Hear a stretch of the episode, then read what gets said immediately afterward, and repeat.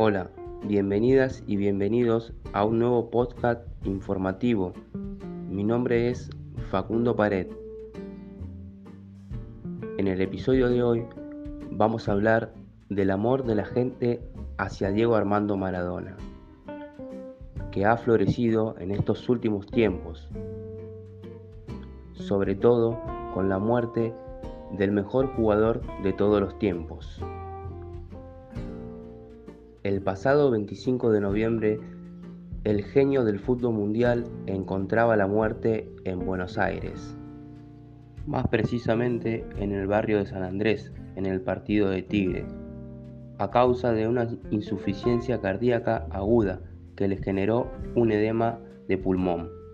Maradona, que el pasado 30 de octubre cumplió 60 años, se encontraba en recuperación ya que había sido operado de un coágulo en la cabeza a principios de noviembre.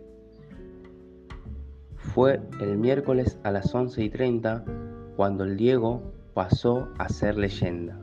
La autopsia se realizó entre las 19.30 y las 22 en el Hospital de San Fernando. Minutos antes de las 23, una ambulancia con el cuerpo de Maradona dejó ese lugar de zona norte del conurbano y lo trasladó con custodia policial hasta una funeraria en el barrio porteño de La Paternal. Durante este recorrido, muchos vecinos salieron a la calle para despedir al ídolo con aplausos. Lo mismo hicieron los automovilistas que se detuvieron en las banquinas de las autopistas y la General Paz. El presidente argentino Alberto Fernández decidió decretar tres días de duelo nacional a partir de ese miércoles 25 de noviembre. El velatorio de Diego fue en la Casa Rosada, lo que permitió a miles de personas despedir a su ídolo.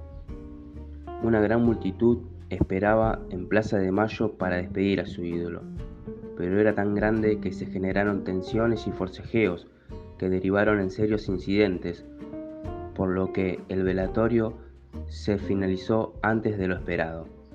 Son muchas personas las que quieren demostrar el amor a su ídolo y despedirlo. Desde el miércoles por la tarde, los homenajes a Maradona se multiplicaron. Miles de hinchas se juntaron en zonas como La Boca, el Obelisco, la cancha de Argentinos Juniors, la cancha de Gimnasia de La Plata.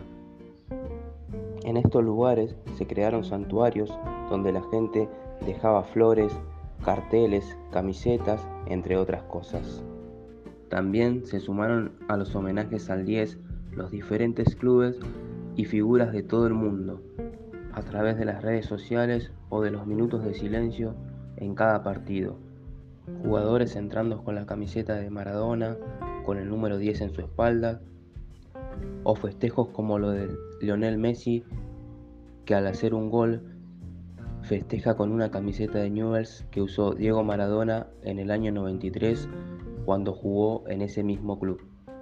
También lo hizo Carlos Tevez, jugador de Boca, en un partido por la Copa Libertadores.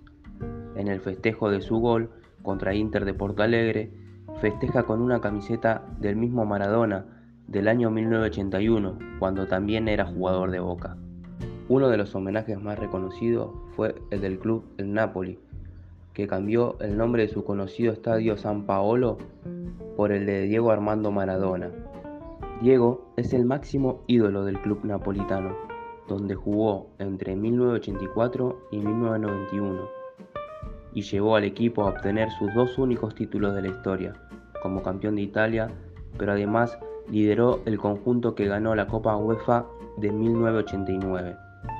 El amor entre Pelusa y la gente no es algo nuevo, ya que su romance comienza desde pequeño, desde cuando debutó en Argentino Junior hasta que llegó a ganar el Mundial de México 1986 y pudo brindarle al pueblo argentino una de sus máximas alegrías deportivas. Pero desde este 25 de noviembre se pudo ver cómo ese amor traspasó la frontera a través de los diferentes homenajes que se brindaron en todo el mundo.